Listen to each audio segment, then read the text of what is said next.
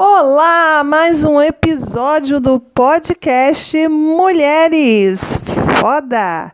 E hoje a nossa super convidada é a Paula Batista. A Paula ela é jornalista, fundadora do perfil no Instagram e do podcast Ser Antirracista.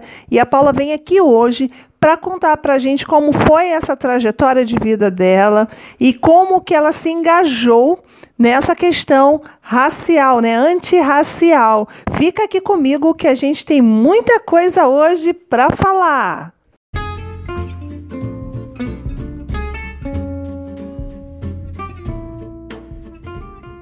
Está começando o podcast Mulheres aquele podcast que vai te mostrar o quanto nós somos foda. Olá! Tudo bem? Tudo. Sim, obrigada mesmo por você ter tirado um pouquinho aí do seu tempo para a gente conversar. Tá tudo bem com você?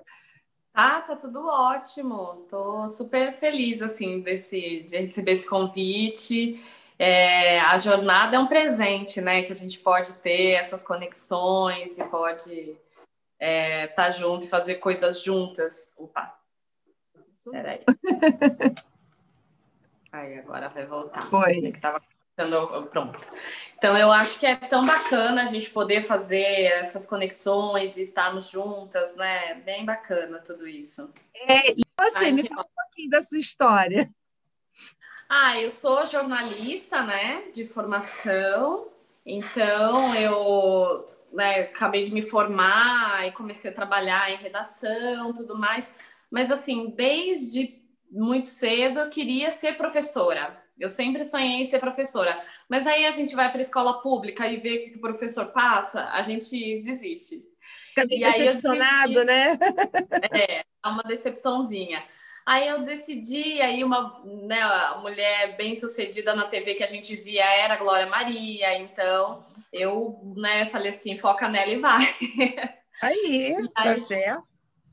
E aí eu fiz jornalismo, tudo, trabalhei na redação, mas é que nem eu falo, sempre as minhas matérias eram assim, cinco formas de fazer não sei o quê, três caminhos para chegar até não sei aonde, entendeu? Sempre tinha alguma coisa que, além da informação, eu ensinava. Levava no e movimento, aí... né? Para a pessoa poder colocar em prática, né? Exatamente. E aí, assim, é... eu também tinha o sonho de continuar estudando, aí deu certo de fazer o mestrado, né? Eu tô com o meu companheiro que também possibilitou que eu né, ficasse alguns anos só estudando, mas eu não conseguia ficar parada, assim. Essa coisa do de empreender sempre esteve muito forte dentro de mim, e eu acho que também por conta das mulheres da minha família. Todas são via... empreendedoras? É, eram mulheres assim. Eu digo que você ser é, empregada doméstica, você é empreendedora, né? Porque você tem que ir lá, principalmente antigamente, né? Que você tinha lá algumas casas que você tem, tinha que gerenciar e, né? Você tinha que fazer o seu negócio. Não tinha uma carteira assinada para você trabalhar. E aí eu tive com, muito contato com a família do meu pai, que eram de mulheres muito fortes e elas eram cozinheiras. Então, a minha tia nunca ficou sem trabalho, por exemplo, né? Sempre ela correu atrás, né? Sempre estava fazendo um salgadinho para fora, marmitex, fazia ceias de Natal, de Ano Novo. A minha avó também, mesmo em casa, depois de aposentada, sempre fazia um salgadinho e tal. E foi assim que eu sempre vi.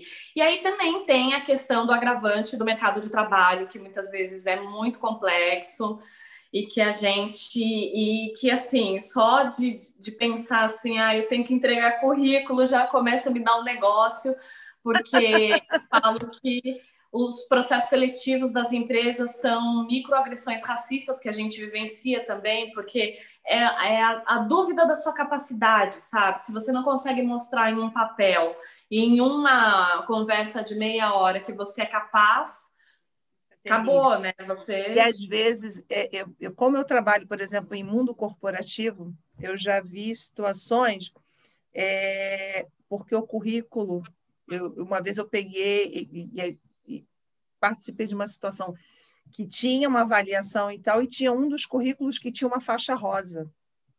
Não, isso eu não quero.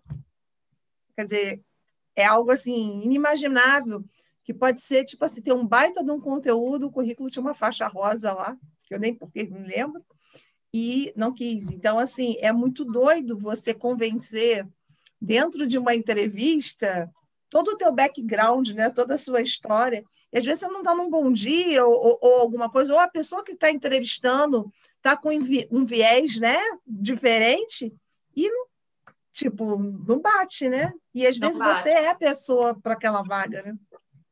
Não, e é assim, né? E depois que você descobre que você é uma mulher foda, fica muito complicado.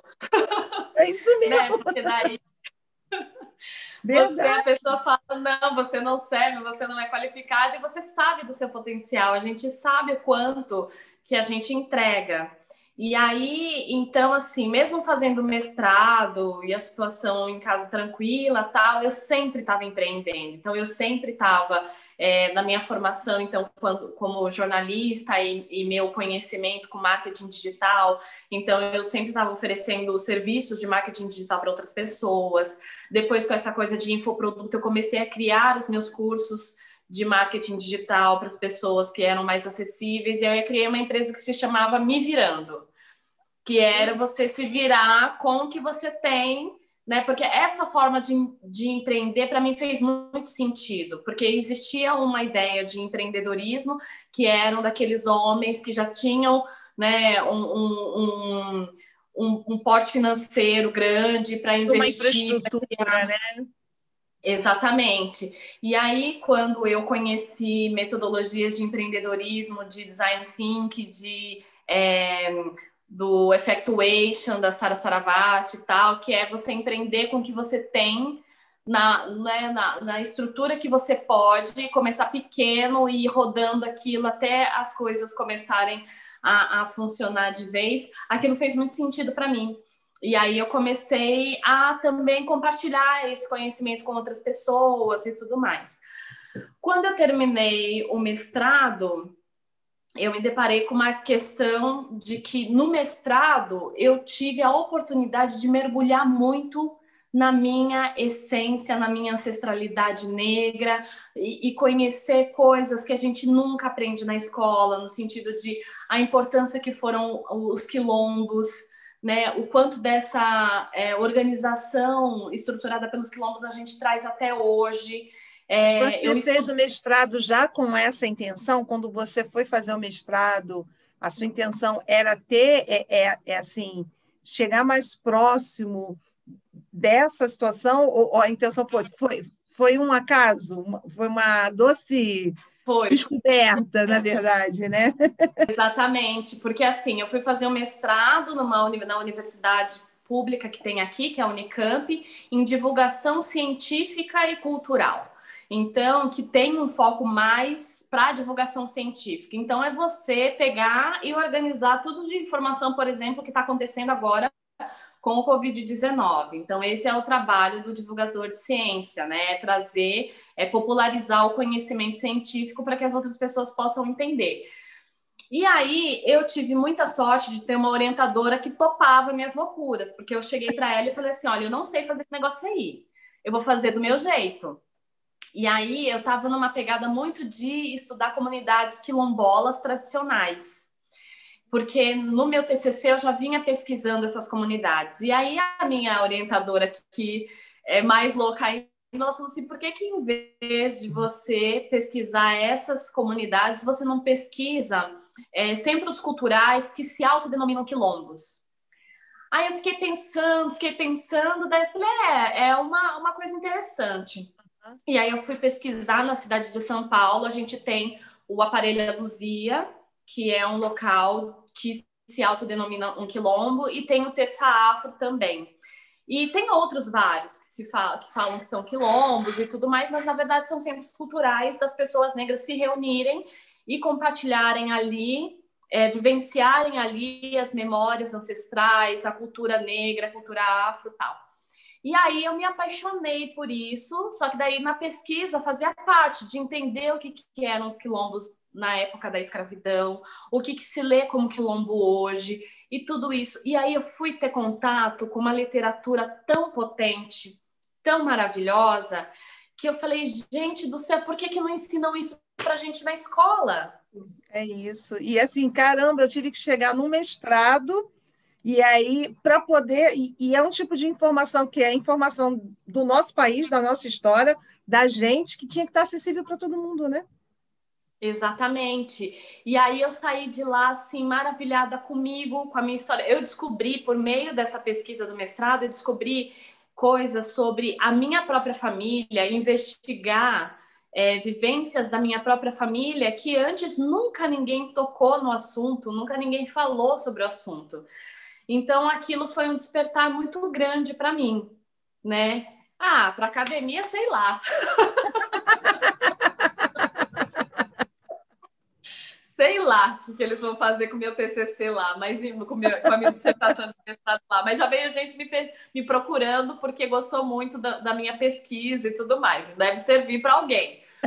E aí eu peguei e saí de lá com aquilo assim borbulhando dentro de mim. Eu falei, preciso fazer alguma coisa. As pessoas não têm acesso a essa informação. informação As né? pessoas não têm um conhecimento. Então, aí o que, que aconteceu? Aquilo estava borbulhando dentro de mim, eu não sabia como eu ia dar vazão. Na verdade, eu fiz o mestrado porque eu queria ser professora universitária, né? Esse era o, era o, era o objetivo. E aí eu peguei e terminei de escrever o TCC, o, a dissertação, fui para casa de uma amiga espairecer.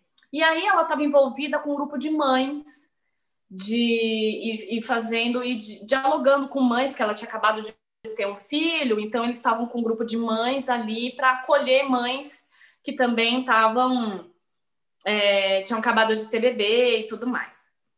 E ela falou assim: ai, é, você que tem esse conhecimento em cursos online e tudo mais, você não quer. Depois a gente precisa pensar num curso para mães, né? Um curso de parentalidade e tal, não sei o quê.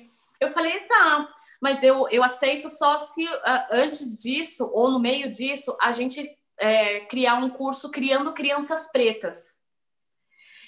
E ela falou: Puta, esse nome é muito bacana. Vamos criar um Instagram, vamos fazer uma coisa. Eu falei assim: Ah, vamos. E aí nós começamos, só que assim, ela era minha amiga e não era uma parceira de negócios né? Porque ela nunca tinha empreendido, ela não sabia como que funciona essa questão do empreendedorismo e tudo mais. Ela queria, na verdade, o desejo dela era ter uma visibilidade pessoal dela. E, aí a gente assunto, cruzou né? essa. É. E eu tenho assim uma responsabilidade muito grande, principalmente depois de ter feito mestrado, com a questão racial e principalmente com a educação. Então, esses dois são dois pilares muito importantes para mim, né? De educação antirracista né? mesmo. É. E aí eu falei assim, não, é, vamos, e aí a gente começou aí, começou tal, só que na internet as coisas ganham uma proporção enorme, e aí quando a gente viu, a gente já estava com 40 mil seguidores. O perfil era criando crianças pretas. Exatamente. E, ali, e a ideia do perfil era o quê? É, é mostrar nesse perfil como é que era o dia a dia, quais eram as dificuldades, os desafios. Era mais ou menos é, isso? Exatamente, era mais pautado na minha vivência enquanto criança preta. E nesse processo que eu passei mesmo do mestrado, eu falei assim: não é possível que as crianças tenham contato com essa potência de ser criança de, de, da nossa negritude só quando fizerem o mestrado e se fizerem o mestrado. Então, é. a ideia era compartilhar com as famílias que elas tinham que trazer agora, nesse, nessa vivência com as crianças, essa potência da negritude. Entende? Então, foi era essa a busca de trazer essa potência no hoje. E aí, muito pautado pela minha, pelas minhas vivências, pelos meus estudos, porque fui eu que estudei, né, tudo isso. Só que ela queria visibilidade. Então, aí a coisa quebrou, né? Porque era uma pessoa que pensava, mas quem aparecia era outra. E aí, devido à minha trajetória, à minha história, o respeito que eu tenho comigo, eu falei, não dá certo, não, não é possível é, ter essa parceria dessa forma, porque eu tô simplesmente me apagando, né, diante de, de algo que está partindo da minha cabeça. Então, não estava legal.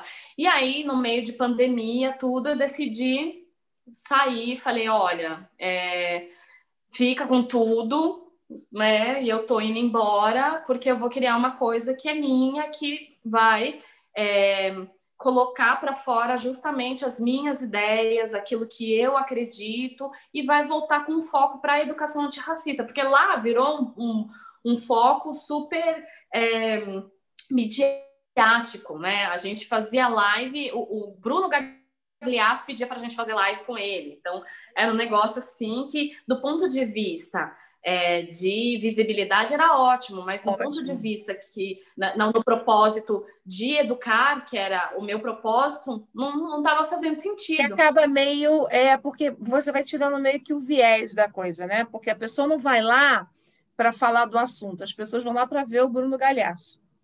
Né? Então, é, é, justamente isso, né? Quer dizer, existe toda uma discussão, mas as pessoas não estão ali para poder aprender e ser multiplicadores daquela informação. Quer dizer, já toma uma outra proporção, né?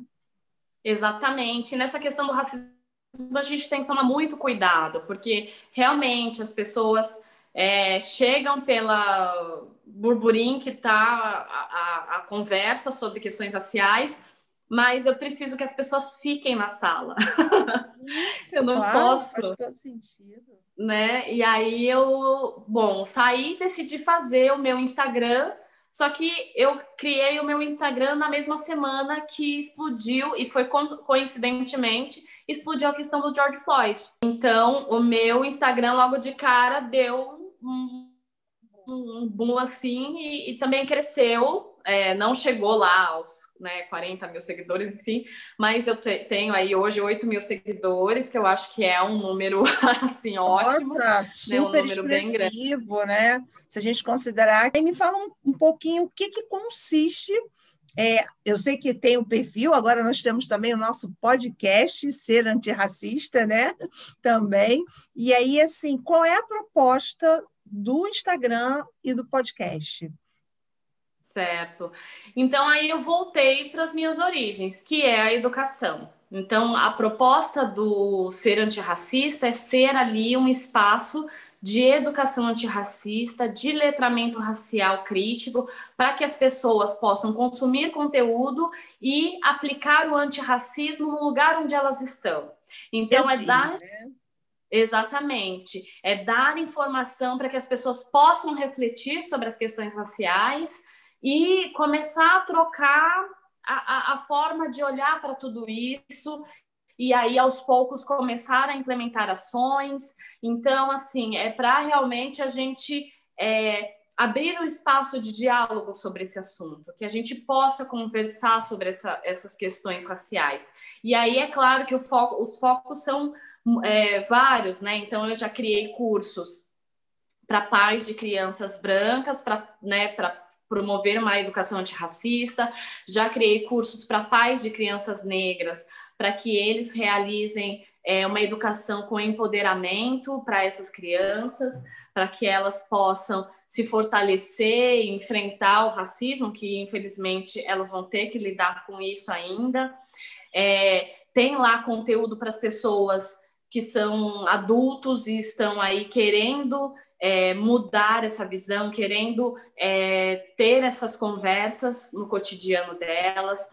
É, e o podcast também vem muito nisso, né? De construir uma linguagem, um conteúdo que a pessoa possa consumir enquanto está caminhando, enquanto está indo para o trabalho, mas que aprenda com é, o, o ser antirracista a ser antirracista eu acho que o, o bacana é, é, disso é de você poder falar de forma aberta, não de forma velada. Eu acho que tem muito isso, né? A questão do racismo é uma coisa muito velada, e quando você coloca de forma aberta que determinados comportamentos, determinadas ações são consideradas antirracistas, as pessoas, a gente acaba olhando para a gente mesmo e começa a fazer uma autoavaliação Porque às vezes você tem, pode ter algum tipo de pensamento, alguma coisa que você não considere, mas por quê? Porque isso não é falado de forma clara, né? de forma para que todas as pessoas, não, isso daí é considerado um pensamento racista. Isso aí, então, assim, é bacana você tra trazer à tona é, o que, que as pessoas passam no dia a dia, é, a, a, como que é é, é, é, a rotina né, de uma pessoa que sofre racismo e como a gente, eu, você e qualquer outra pessoa, tem e pode ter comportamentos racistas sem nem perceber e achar que é uma coisa natural, né? Exatamente. Então é realmente é mudar. Eu falo que é mudar a lente dos olhos das pessoas para que a gente é, consegue, consiga enxergar o racismo aonde a gente não conseguia enxergar. Eu acho que o exemplo do que aconteceu ontem, né? Então, do, do Neymar que acabou saindo da, do jogo, né? Falando assim, não, não, não vou mais jogar, porque ele percebeu que ali tinha uma situação racista, que talvez se ele não tivesse né, nesse movimento também de refletir sobre o assunto, achar que é normal e achar que é normal e achar ia passar desapercebido. Então é, é exatamente isso. É a gente não achar mais que é normal, é a gente não dar mais risada das piadas, é a gente poder conversar com aquela pessoa que fez um comentário racista, que aquilo é racismo e que não dá mais para ter aquele tipo de comportamento ou aquele tipo de fala. Então, é, é isso, essa conversa, ela precisa estar em todos os lugares e com todas as pessoas. E aí também eu dou palestras em empresas, tenho projeto, um trabalho que é realizado dentro das escolas, então, de treinamento de professores com foco é, na educação antirracista, para que eles possam também, ali dentro da escola, ter esse olhar, perceber ações, né, comportamentos racistas dos alunos e saber como é, interferir ali ou mediar aquelas, aquela questão. Então, né, to, em todos os, os âmbitos aí eu vou atuando para combater essa questão do racismo. E aí, hoje você está trabalhando como professora e está com, com o movimento, o ser antirracista, fazendo esses cursos, essas palestras em paralelo. Você consegue estar tá administrando todas essas duas fases, porque você, porque você falou no início assim, meu sonho era ser professora, né? Então, assim, hoje você atua como professora, né? Exatamente. É, então, assim, a possibilidade de empreender também e realizar aquilo que eu gosto de fazer, aquilo que é a minha expressão no mundo, aquilo que é a minha verdade, que a Paula fala bastante sobre isso, né? É, para mim é muito bacana, assim, é muito importante. Então hoje eu continuo, eu empreendo, né, com o ser antirracista, é, crio as minhas iniciativas é, e também eu tenho dou aula na, na, escola de impacto, que é uma escola que ela se propõe a formar os jovens que serão é, protagonistas sociais do, né, no futuro. Então, são jovens de escolas particulares, mas também tem jovens de escolas públicas. Então, a gente une esses dois universos para poder encaminhar os jovens para pensar né, a filantropia, para pensar ações de impacto na sociedade. Então, eu dou aula lá, sou professora da Escola de Impacto. Sou consultora de conteúdo racial de uma editora, que é a Editora Mostarda. Então, na Editora Mostarda também é uma editora é, que tem livros maravilhosos que trazem os, as personalidades negras da história em história infantil para que as, as crianças aprendam. Identifiquem também, né? Exatamente. Então, a, a editora Mostarda também é minha parceira e eu continuo criando as minhas iniciativas, dou palestra em escolas, em empresas e vou criando conteúdo, esse conteúdo para que a gente continue nesse aprendizado continuamente. Eu, eu ouvi é, dois episódios do seu podcast e aí eu, eu lembro de uma frase que você coloca, é, eu esqueci o nome da autora, que assim, não adianta você não ser racista, você tem que ser antirracista. E aí eu queria que você me explicasse um pouquinho o que é ser antirracista. Certo. É a Angela Davis, então ela fala essa frase, né, que numa sociedade racista não não tem como nós não é, ficarmos acomodados numa situação de dizer não somos racistas.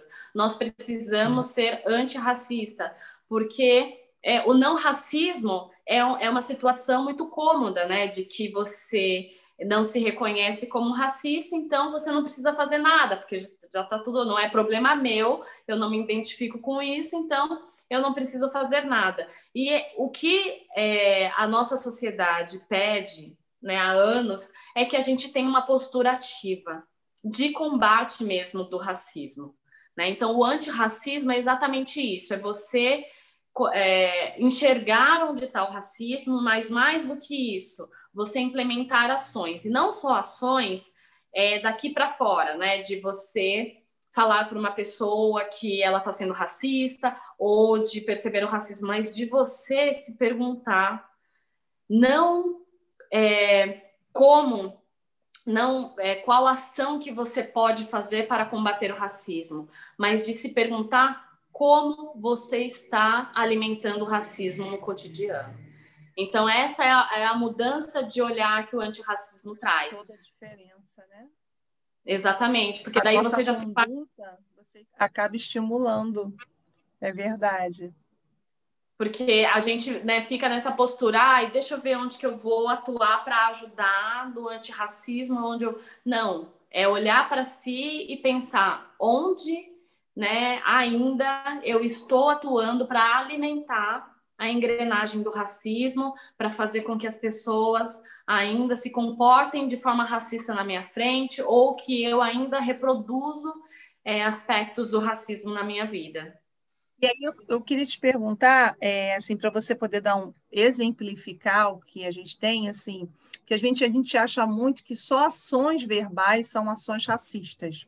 Né? Então, quando alguém fala alguma coisa, como aconteceu ontem no jogo lá que o juiz falou alguma coisa, eu queria assim, se você pudesse me dar assim uns dois ou três exemplos de ações não verbais que são consideradas racistas e que muitas vezes a gente às vezes acredita que é uma coisa normal e que não é, e que precisa ser dita para que as pessoas tenham consciência disso.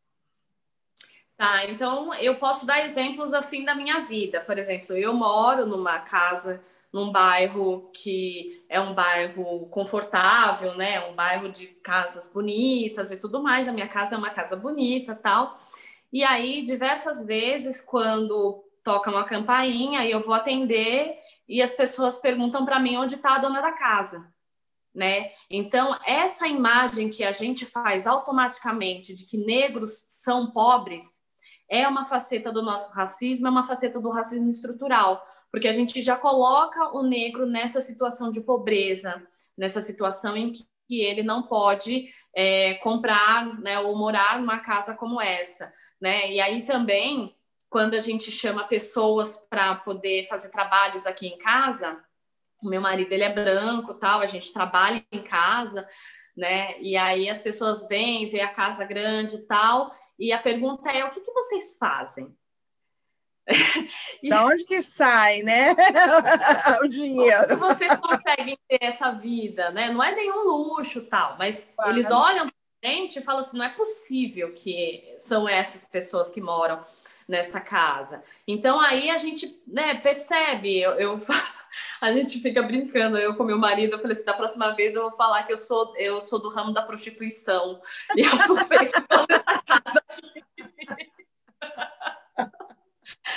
Porque é isso, a gente tem que rir. Então, assim, é, micro é, é, é agressões racistas que eu vivencio todos os dias e que eu preciso é, tomar cuidado ou me planejar para me blindar do racismo.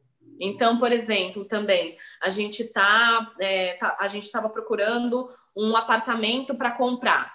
E aí eu falei assim, não, deixa que eu falo com os é, corretores. Então eu ia falar com os corretores, só que eu, eu, eu bloqueava a minha imagem, porque dependendo, né, os corretores ficavam desconfiados, achavam que eu não queria ou não tinha dinheiro para comprar o imóvel, entendeu? Então, esse tipo de situação que eu passo. E aí, é, o que eu falo assim, é todos os dias, né? São microagressões todos os dias. Por exemplo, se você pensar que eu ligo a televisão de casa e eu preciso batalhar bastante para eu encontrar alguém como eu na televisão, as pessoas acham que isso né, é comum, mas é uma agressão, porque eu não me vejo. Eu não consigo me ver num, num papel de uma pessoa importante ou num protagonista, né? Numa, né? Daí todo mundo fala assim: ah, mas tem a magia. Eu falei assim: poxa vida, mas a gente vai precisar, então, todos os dias, uma hora por dia. 24 horas a Maju.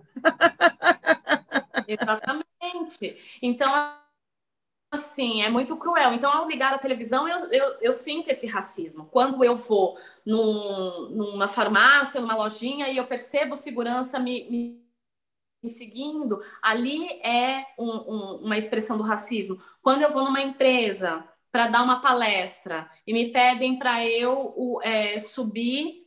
É, é, é, muito engraçado assim, fala assim: ah, não, eu vim, eu sou Paulo, eu vim para dar palestra. Ah, não, mas é, para assistir a palestra é só daqui meia hora que pode entrar. Eu falei assim: não, mas eu vim para dar a palestra. Então, a palestra que vai ter, né? Eu então, sou a palestrante, hora... quem vai falar sou eu. Entende? Então, isso pa parece que pode parecer, nossa, que chato, mas isso vai, vai, sabe, somando, somando, somando. E aí você acaba é, tendo que fazer muitas coisas para blindar o, o, racismo. Então, por exemplo, se eu vou sair de casa, eu não posso simplesmente pegar um chinelo, uma bermuda e sair, porque vão me confundir com uma moradora de rua, uma pessoa que está pedindo, entendeu? Então, são essas as questões do racismo vivenciados, né? Que ninguém falou nada para mim. Ninguém me chamou de, de ofensas, né? Com ofensas grosseiras. Mas tudo isso faz parte do racismo. Assim, voltando um pouquinho na sua história, na sua história de família, é, dentro de toda a sua trajetória, porque hoje você é uma ativista, na verdade, né, é, com, com relação às questões raciais, é, mas como é que você conviveu e, isso, assim, dentro da sua família, como foi? Ou você foi uma pessoa que falou assim, olha, gente, chega, ó, parou, parou, vamos parar com isso, e você que trouxe essa luz para dentro da sua família, ou na sua família isso já, tipo assim, você já, já foi educado assim, olha, não deixa, não é assim e não é assim que funciona. Como é que foi para você isso daí? É interessante você abordar isso, que eu estou escrevendo justamente para um grupo de mulheres que eu estou organizando, de mulheres negras. Eu estava escrevendo sobre a minha história. Eu estava relembrando é, justamente isso. A minha família, é, a gente se mudou, a gente não, né? Meus pais se mudaram para o interior paulista, é, na cidade de Itatiba, onde a maior parte da população é uma população branca e as pessoas negras elas ficam nas periferias. Calhou de que quando a gente mudou, meus pais conseguiram comprar uma casa num bairro que não era bairro classe média, nada, era um bairro operário. Mas é, em cidades do interior, é, não tem muito essa questão de. É, as pessoas moram mais misturadas assim, né?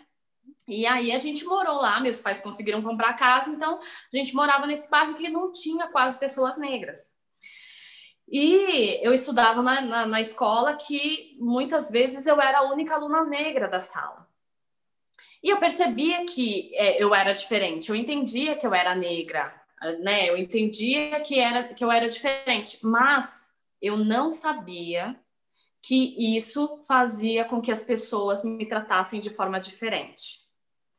E aí isso foi muito complicado e por isso que eu assim incentivo muitos pais de crianças negras a falarem sobre questões raciais com as crianças, porque eu achava tudo que tudo que faziam contra mim, das é, agressões verbais, é, o isolamento que me que me colocavam e tudo mais, eram culpa minha.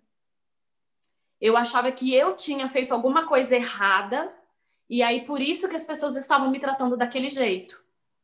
Na verdade, era pelo simples fato de ser diferente dos demais. Exatamente. Então eu não, eu não entendia o que, que era o racismo. Eu achava, então, assim, por um bom tempo na minha vida, eu era uma criança muito quieta, porque eu tinha medo de fazer alguma coisa que pudesse gerar alguma daquelas situações de represália, de afastamento e tudo mais. E aí, só quando eu fui para um cursinho pré-vestibular chamado Educafro, que é um cursinho é, popular para afrodescendentes e pessoas carentes, que daí, a, na aula de cidadania, e eles não fazem essa aula à toa, tem aula de cidadania, que a mulher falou: olha, tudo isso que você viveu é racismo. E não é porque agora você tem a noção disso que é, vai parar, vai continuar. E aí me abriu os olhos para tudo isso. E aí tudo era racismo. eu virei, né, como minha mãe dizia, eu virei revoltado, porque tudo era racismo, tudo eu sentia as opressões racistas. É porque, na algumas... verdade, você vê que acumulando durante muitos anos, né? Então, no momento que deu uma luz, você explodiu, né? Exatamente. Então aí, mas ainda assim tinha uma reflexão, um, um, alerta ali sobre a questão racial, e eu aí comecei a denunciar episódios que eu sentia que era racismo, é, mas ainda dentro, eu ainda tentava é, suprimir tudo isso. Eu ainda tento, porque não é legal você ficar sofrendo racismo por aí a todo momento. Então a gente tenta é, ser compatível com a sociedade, né? Com os padrões eurocêntricos da sociedade. Mas é, então ali já começou aquela reflexão. E aí depois, no, no mestrado, daí eu virei educadora antirracista. Então aí, aí eu comecei a pesquisar coisas que foram muito reveladoras para mim. Aí eu falava para mim, falava, não, vem cá, a gente vai precisar conversar. E foi muito lindo é na minha na minha defesa de mestrado, tá lá meus irmãos, eu sou caçula. Então tá lá meus irmãos mais velhos, a minha mãe, as minha, minhas tias, tá, não sei o quê. E eu falar de coisas que fizeram sentido para eles, que fizeram cair a ficha deles, que a minha já estava caindo faz tempo, então fez cair a ficha deles. E aí, assim, tudo começou a mudar, né? Então, meu irmão tem relatos de assim, de usar uma bata africana, que nem, né, por exemplo, essa que eu estou usando, de falar antes eu não usava isso, porque eu tinha medo, eu tinha vergonha. Hoje eu uso com maior orgulho, entendeu? Então, a gente, quando a gente se liberta, e o aquilombar-se é exatamente isso, era onde os negros né, iam e viviam a sua cultura, a sua história, a sua verdade é, é essa liberdade. Verdade, né? Ser você, né? O que você é, Exatamente. é, simples e ponto. Seja você e ponto, sem se preocupar com o outro, o que, que o outro vai pensar, né? Exatamente. Então, mas ser isso na sociedade racista implica você sofrer racismo. Então, você tinha, né, tem que mediar isso. Então, assim, foi muito bacana é, poder estar com eles e depois eles virem e me falar: olha, nossa, isso que você falou foi muito importante. A minha mãe também trazer reflexões sobre a infância e a juventude dela. E aí a gente se abriu para essa questão do racismo. É claro que eu sou aqui de estoa, né? Então, é, para mim ainda continua tudo sendo racismo, eu não deixo passar, né? Outro dia a gente estava numa num churrasco da minha família e a minha sobrinha, que já passou por vários episódios de racismo na escola, teve, ela tava, ela normalmente anda com o cabelo trançado. E aí ela tava com o cabelo solto. E aí uma mulher branca estava no churrasco, acho que se incomodou com o cabelo dela que estava, né, armado e tudo mais, e falou assim: "Ah, vou fazer uma trança no seu cabelo". Acho que estava incomodando ela, o cabelo da minha sobrinha. E aí eu entrei no, no, no quarto onde ela estava fazendo a trança e ela falou assim: Nossa, Bruna, até que seu cabelo é, é macio, eu achei que seu cabelo era duro. Aí eu falo, poxa, né? Aí eu falei assim, não, porque não existe cabelo duro, né? Essa expressão cabelo duro é uma expressão racista que criaram para diminuir o nosso cabelo. O nosso cabelo é macio, é sedoso, o nosso cabelo é crespo, ele não é duro. E aí você acaba tendo que partir várias tortas de climão no meio da, da festa, né? Mas assim, mas você já com essa questão, né, da, da questão orientadora e da forma como você está me colocando, né? Eu vejo assim, você foi numa de orientar e até mesmo de cair a ficha da pessoa. Né? E aí, até acho que eu tinha comentado com você, porque a minha mãe é negra, né? Meu pai era branco, minha mãe é negra e tal, e eu tenho esses cabelos enrolados aqui. E eu, a minha vida inteira, literalmente a minha vida inteira, eu alisei o cabelo. Por quê? Porque eu destoava daquele grupo de meninas que tinham os cabelos lisos, assim, e eu tinha uma época que ainda nem, eu acho que fazer escova era um negócio muito complicado, eu fazia touca, eu dormia de touca para o cabelo ficar aquele negócio esticadinho, entende? Você está me ouvindo? Que eu acho que congelou. Aí, voltei. Agora voltei pelo computador. Tá bom. Então, assim, voltando, né? Então, é, eu passei a maior parte da minha vida, da minha infância, da minha juventude e até da minha vida adulta, porque, na verdade, eu deixei o meu cabelo ser o que ele é hoje há seis anos atrás, é, justamente no, naquela coisa de, de me enquadrar. E essa questão do cabelo duro, né, que você fala, é, eu tinha essa não, meu cabelo é duro, o meu cabelo é duro. Por quê? Porque você já é embutida nisso, porque o seu cabelo é diferente dos demais. Né? E, e, faz todo sentido. Só que assim, a sua pegada foi uma pegada de orientação, que aquilo está tão já. E, e, até a própria pessoa, porque você acaba, eu, eu, como eu te falei, na minha cabeça o meu cabelo era duro. Então, assim, a própria pessoa e aí a, a, tua sobrinha, se não tiver uma educação continuada, ai, tia, o meu cabelo é duro. E não é isso. Né? Então, é, é, não é tipo você acabar rebatendo, é você entrar numa de da educação, que aí as pessoas, puxa, não tinha pensado assim, né? É, é por isso que eu falo, né? Você até falou assim, ah, você hoje é uma ativista. Eu, eu me considero ativista, mas eu, eu me considero mais educadora. Porque é exatamente isso, a gente precisa saber como falar. Porque dependendo do que eu falo para aquela mulher, ela pega a bolsa dela, ela vai embora, ela nunca mais fala com ninguém da minha família e ela não aprendeu nada. Eu preciso que as pessoas aprendam. Eu preciso que essa educação chegue e entre. Tanto que nas minhas palestras eu sempre falo para as pessoas: olha, nada do que eu falo aqui é pessoal, é estrutural. A gente está aqui para combater o nosso inimigo, que é o racismo. Não são brancos contra negros. A gente está aqui contra o racismo. Então, eu quero deixar aqui um ambiente é, para que vocês possam fazer perguntas e que a gente possa dialogar sobre esses assuntos. É claro que inevitavelmente alguma pergunta ou outra vai, vai, vai, vai impactar na pessoa como uma porradinha. Mas não é a intenção de, de sacanear a pessoa, ou de dar porrada, ou de fazer a pessoa passar por um, é, uma situação vexatória. Porque eu sei que as pessoas não querem conversar com isso justamente pelo medo de é, levarem porradas e serem é, acusadas de racistas ali. E aí a primeira frase das minhas palestras é não somos, que é o primeiro episódio do, do, do, do podcast, não somos todos iguais, não somos todos racistas. E se a gente não parar e acreditar nisso, entender isso, vai ficar difícil de continuar na conversa, porque daí você está negando uma coisa que, que existe, né? Que é justamente contra o que a gente precisa combater. E assim, para quem tem mais interesse no assunto, é assim, que tipo de literatura assim confiável você assim indica para as pessoas, para, por exemplo, para aqueles pais de crianças é, adotivas negras que, tipo, muitas vezes, né, a gente tem é, várias composições de famílias onde os pais às vezes são brancos e o filho adotivo é negro e começa, na verdade, a lidar com essa questão que às vezes nunca passou pela cabeça. Então, quais são as fontes de informação que eles podem pegar que sejam confiáveis? O que, que você indica para as pessoas que passam por essas situações aí no dia a dia? Então, tem uma doutora, uma psicóloga que ela se chama doutora é, Lia Weiner Schumann.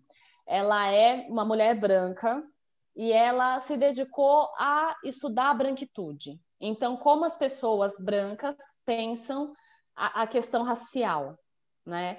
É, e é muito interessante porque é, exatamente como a gente reflete sobre essas questões, só que a, as pessoas brancas nunca pararam para refletir. Então, ela olha do, do lado das pessoas brancas.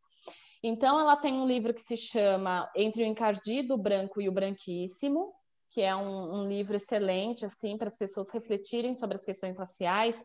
E ela tem um outro livro que estou pesquisando aqui, peraí, que eu já trago, que ela fala justamente das questões é, das relações familiares, né, interraciais. Eu vou ver se eu acho aqui o livro dela que eu tenho, que eu acabei até comprando, porque realmente as pessoas refletem. Tá para sair o livro de Paula Batista sobre educação ah, antifascista. Muito bom! Vai sair por aí em algum momento. Chama, o da doutora Lia chama Famílias Interraciais. Então, também pode buscar. E aí, de forma geral, deixa eu ver, ele não está aqui, é, ele está para lá. Porque eu, eu faço tanto rabisco na, nesse livro que eu vou falar agora, que é incrível, que é uma, uma mulher é, branca também, é, estadunidense, que ela fala, o nome do livro é, é Não Seja é, Não Racista, Sejamos Antirracistas né? É como, mais ou menos como a frase da, da Angela Davis, que é a D'Angelo, o nome dela, da autora, que é também uma explicação sobre a sociedade racista que a gente vive, sobre a negação do racismo, sobre as armadilhas que o racismo nos coloca para que a gente realmente fique uns contra os outros, para que a gente é, não consiga admitir o racismo. Então, é um livro também de ótima reflexão. E aí também todos os, os livros da coleção Feminismos Plurais, né, da Djamila Ribeiro, né, do Silvio Almeida, esse que ele, ele traz sobre racismo estrutural. Então, todos os livros deles é uma linguagem fácil de compreender e também são livros pequenos, acessíveis, que dá para a gente refletir bastante sobre os assuntos. E seguir lá o Ser Antirracista, ouvir o podcast, que também tem bastante conteúdo para a gente é, poder se alimentar para poder propor os diálogos. Paula, queria muito te agradecer assim a oportunidade que você, é, é, o tempo que você é, é dispensou aqui para a gente conversar. Acho que assim esse papo que a gente teve, se você me autorizar, eu vou colocar no podcast. Se você me autorizar, eu coloco lá também no Instagram, na, no IGT, para a gente poder, é, o pessoal poder ver. Assim, é, eu fico muito feliz porque a gente vê que existem vários tipos de movimentos e que cada um é uma luzinha, e como a Paula fala, a Paula fala que cada um tem a sua medicina, a sua medicina é a coisa mais linda, assim, é, é, é, é super estimulante ver o seu trabalho. Queria te agradecer assim de coração e com certeza, assim, desde a primeira vez que eu vi você na aula, que você falou que estava fazendo trabalho, eu falei, cara, a Paula é uma mulher foda. Então, assim, eu e, e, vou te falar, eu coloquei lá o postzinho na jornada e eu não vi você. Eu falei, gente, e aí um dia eu vi é, você falando, eu anotei o seu nome no caderno, eu falei, eu vou procurar ela no Facebook, porque eu quero conversar com ela. então, assim, eu te agradeço muito, assim, pela tua é, é, pelo esclarecimento, eu acho que é, é vale muito a pena. Para mim, assim, várias coisas que você falou acendeu uma luz dentro de mim, realmente, porque é, é, é diferente você, às vezes, achar que algum determinado tipo de, de situação é normal, quando na verdade não é, porque você não passou por isso, né? E só quem passa por aquilo é que sabe como é que a coisa acontece, como dói. Né? Então, é, te agradeço demais assim pela, pela oportunidade de conversar com você e, assim, muito prazer. E se você quiser, tiver, quiser voltar e tiver precisar de alguma coisa, eu estou aqui, tá bom? Agradeço muito. Ai, que legal, foi uma delícia essa conversa, poder. É muito bom quando a gente tem a oportunidade de relembrar a nossa história e de poder compartilhar com as outras pessoas. E assim, esse seu podcast é isso, é relembrar que somos mulheres fodas e que a gente tem muita potência para continuar dando vida aos nossos trabalhos. Então, obrigado por essa oportunidade também de falar aqui.